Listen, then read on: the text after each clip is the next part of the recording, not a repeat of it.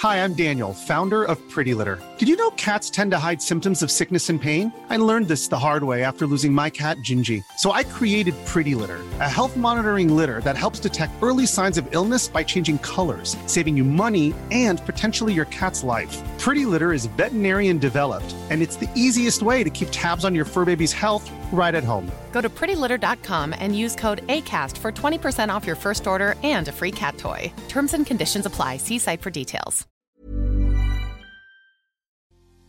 En algunas ocasiones, cuando una relación termina, no solo se va la persona, también se van algunas ilusiones, sueños, metas y también puede irse la confianza. ¿Cómo me doy cuenta si he perdido algo o mucho de confianza en mí después del término de esta relación y sobre todo cómo recuperarla? En este episodio te lo explico, así que por favor ponte cómodo, ponte cómoda porque ya estás en terapia.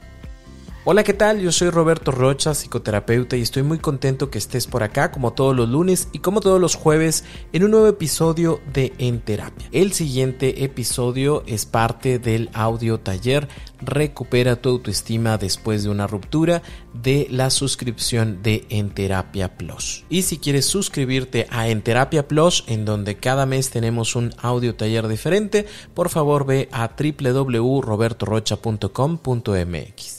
La confianza significa esa sensación y visión positiva sobre nuestra propia capacidad para hacer las cosas.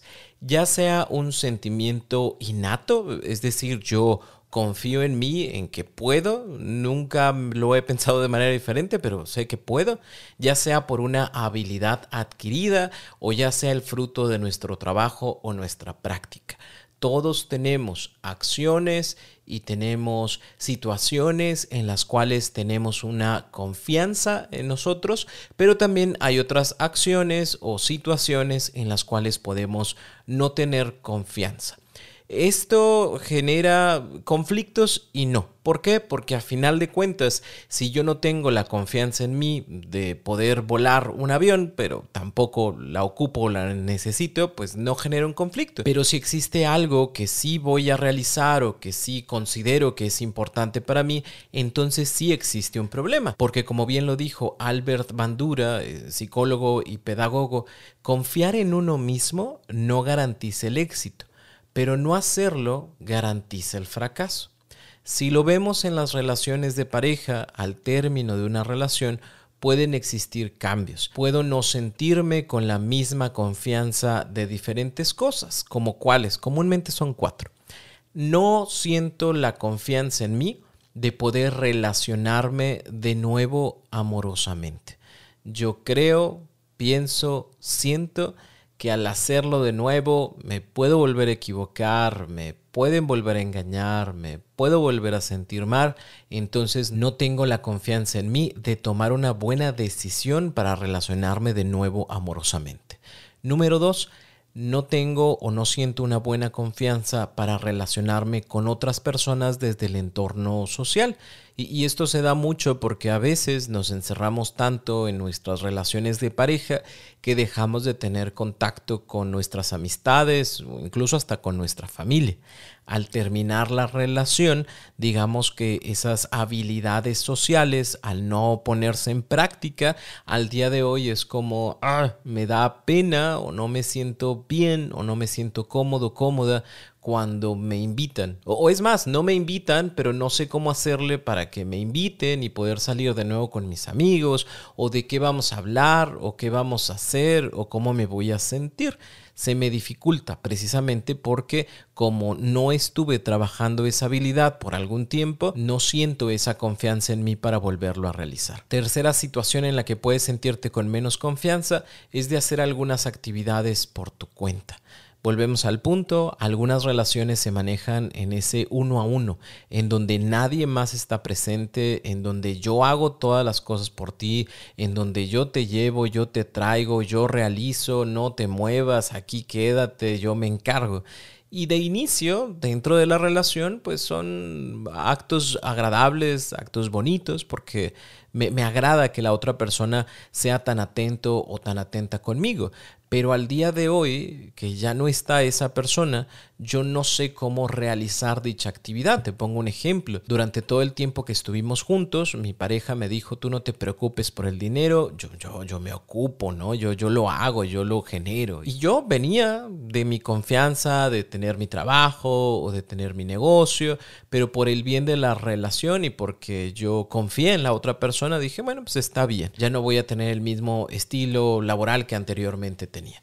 Pero resulta que después de algunos años y con la relación que termina, ahora no me siento en la confianza de poder generar económicamente lo necesario para seguir sosteniendo mi nivel de vida o, ni siquiera el mismo nivel, ¿no? O sea, para tener algo con qué comer, para tener algo con qué vestir, para tener algo en donde vivir, porque como tengo tiempo de no hacerlo, me genera mucho miedo, me genera mucha inseguridad el volver a retomar aquello que en algún momento dejé.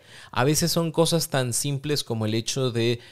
moverte de un lado para otro, ¿no? Porque yo estaba siempre en la confianza de que era esa persona la que me llevaba y yo no tenía que tomar un coche o yo no tenía que tomar el transporte público precisamente porque siempre viajaba con esta persona y ahora que no está, a, veces hasta dudo de salir de casa porque no sé cómo voy a ir, no sé cómo voy a regresar, no sé qué voy a hacer si esa persona no está conmigo. Yo no sé cómo llevar mi economía yo no sé cómo ir eh, y tener contacto con otras personas, yo no sé cómo, cómo retomar el contacto con mi familia, porque mi expareja era la que propiciaba, el que propiciaba este tipo de situaciones y ahora que no está, no siento que yo tenga la capacidad para hacerlo, aunque en algún momento la tuve, hoy siento que no puedo. Una cuarta situación en la cual puedes sentirte con menos confianza es con la relación que tienes con tu cuerpo. En algunas ocasiones esto sucede en base a la comparación que tú haces con la nueva persona con la que sale tu expareja. Y ya no me siento tan bien porque a lo mejor antes de que iniciara la relación, yo tenía una muy bonita visión de mí, de mi cuerpo, de sentirme cómodo, cómoda con lo que yo soy, cómo me veía, lo que vestía y demás, ¿no?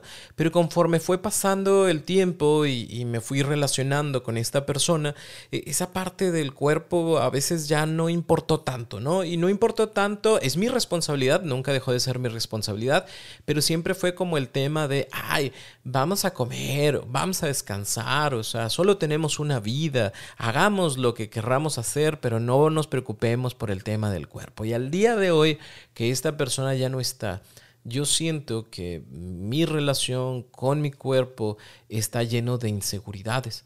¿Por qué? Porque no me siento bonito, bonita, porque no siento que me agrade el, cómo, el cómo me veo en el espejo, porque me pongo en comparación con otras personas o con la persona con la que actualmente sale y, eso me hace sentir mal, incluso afecta en mis habilidades sociales porque no salgo precisamente porque pienso que las personas me van a ver después de mucho tiempo de no haberme visto y que lo primero que van a notar es algo de mi cuerpo. Yo no me siento cómodo, cómoda con mi cuerpo y por eso mismo ya no salgo o ya no hago o ya no digo para no tener que generar un conflicto conmigo. O el quinto punto en el cual se puede ver afectada tu confianza es en la imagen que tienes de ti. Hi, I'm Daniel, founder of Pretty Litter. Cats and cat owners deserve better than any old-fashioned litter. That's why I teamed up with scientists and veterinarians to create Pretty Litter. Its innovative crystal formula has superior odor control and weighs up to 80% less than clay litter. Pretty Litter even monitors health by changing colors to help detect early signs of potential illness. It's the world's smartest kitty litter. Go to prettylitter.com and use code ACAST for 20% off your first order and a free cat toy. Terms and conditions apply. See site for details. Todos tenemos este concepto personal del que ya hemos hablado anteriormente, en el cual basamos nuestra sensación de capacidad o incapacidad ante las cosas. Y en muchas ocasiones este concepto personal se ve alterado por lo que otras personas han dicho, ¿no? Algunas ocasiones las relaciones terminan tan mal o van tan mal que dentro de la misma relación hay una constante de crítica, de molestia, de tú nunca haces nada bien, es que tú siempre me ocupas a mí, es que no sabes hacer nada solo, sola, es que te ves mal, es que siempre te equivocas, es que nunca haces nada bien ese tipo de comentarios de manera constante y obviamente de la persona de la que vienen genera un cambio o una alteración en mi concepto personal. Y entonces, ahora que estoy por mi cuenta, aunque la persona ya no está conmigo, esa voz internalizada se sigue presentando.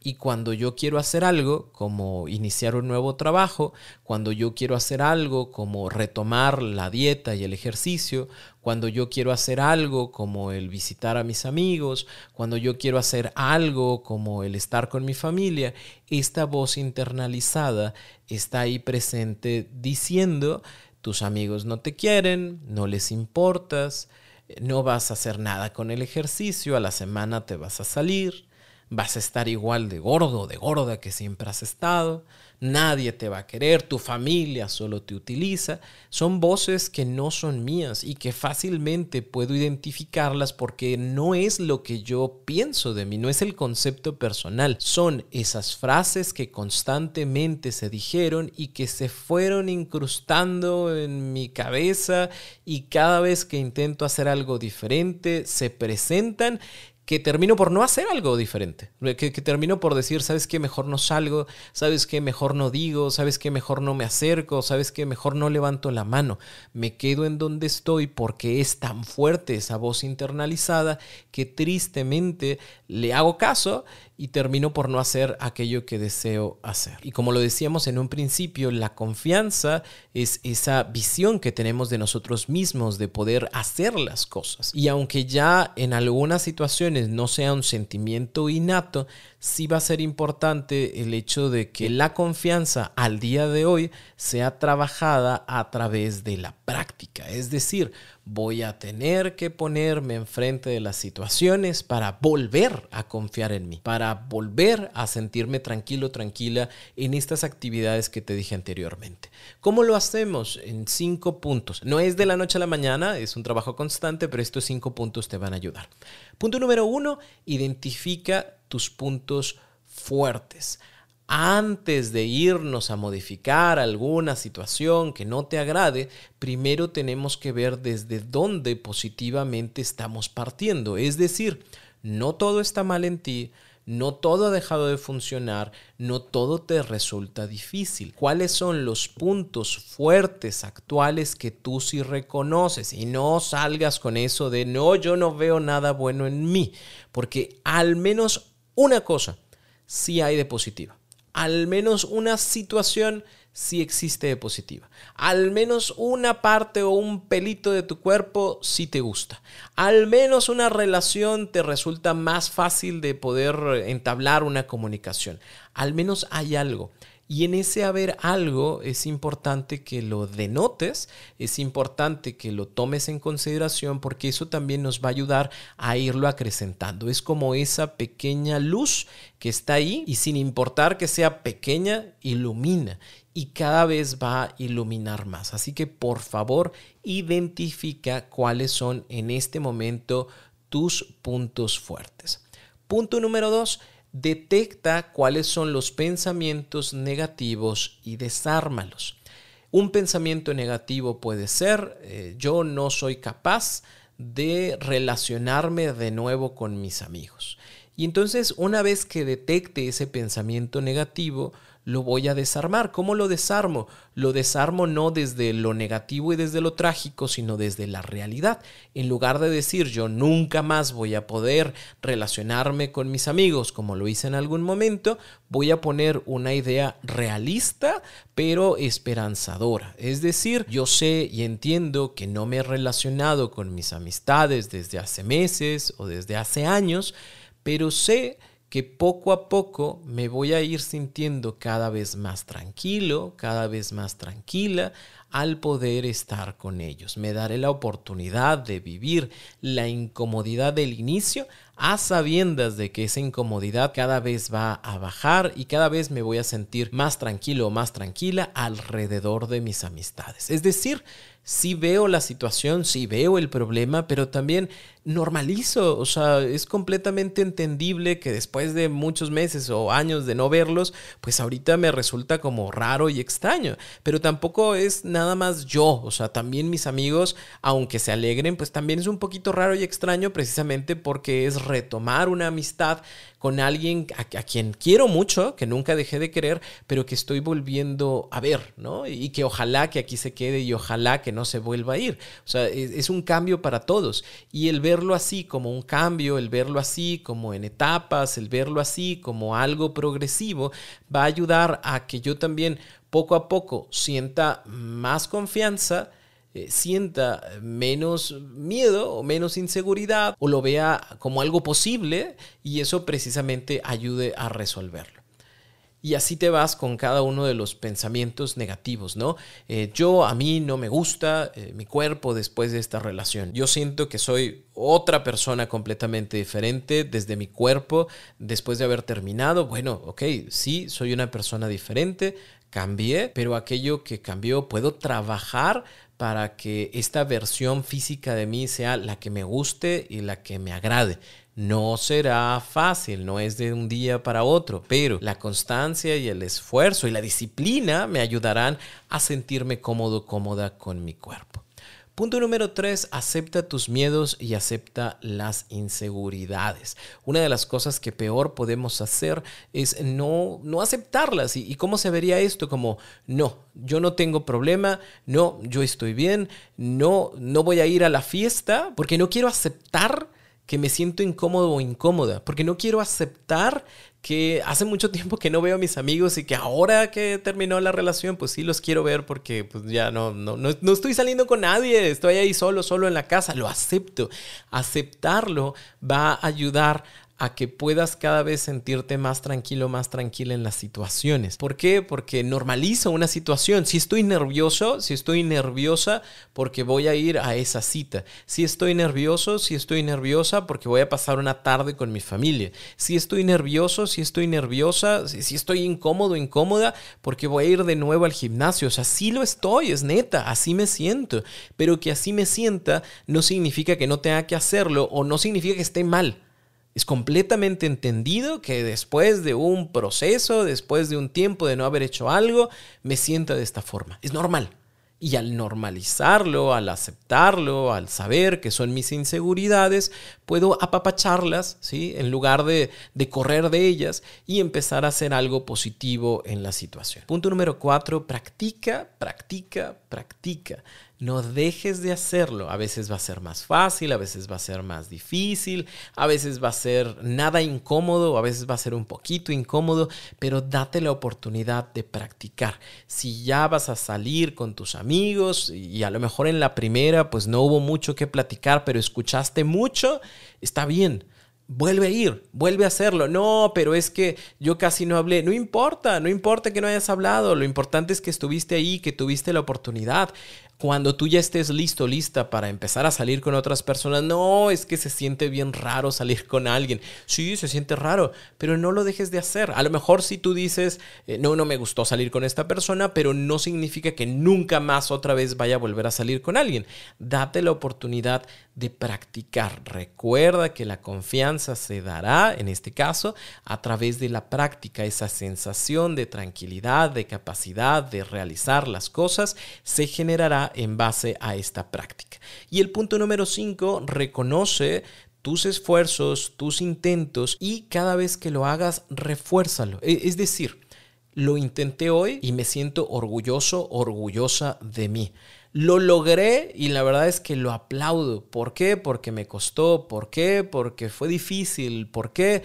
Porque fui constante. Así que me lo aplaudo, me lo agradezco y soy consciente de los cambios que voy haciendo. Soy consciente de los puntos de confianza que voy ganando. Soy consciente de que estoy creando esta vida que yo quiero para mí, esto es lo que soy, eso es lo que hay y está bien. Y me siento tranquilo, tranquila con lo que vivo y me siento cada vez en mayor confianza. Aprovechando para ponerte un bonus en, en este tema, siempre empieza con cosas pequeñas. ¿Por qué? Porque cuando yo logro estas cosas pequeñas voy ganando puntos de confianza.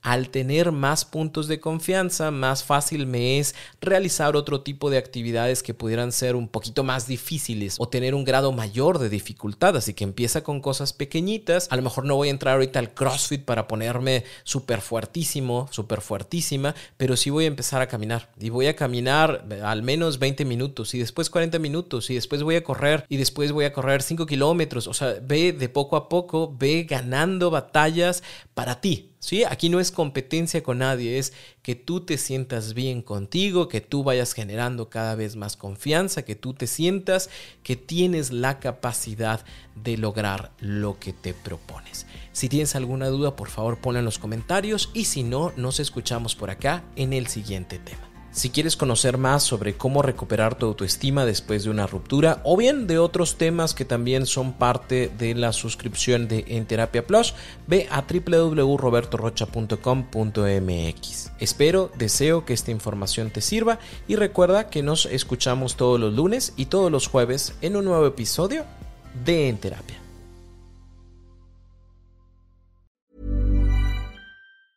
Mom deserves the best, and there's no better place to shop for Mother's Day than Whole Foods Market. They're your destination for unbeatable savings, from premium gifts to show-stopping flowers and irresistible desserts. Start by saving 33% with Prime on all body care and candles. Then get a 15-stem bunch of tulips for just $9.99 each with Prime. Round out Mom's menu with festive rosé, irresistible berry chantilly cake, and more special treats. Come celebrate Mother's Day at Whole Foods Market.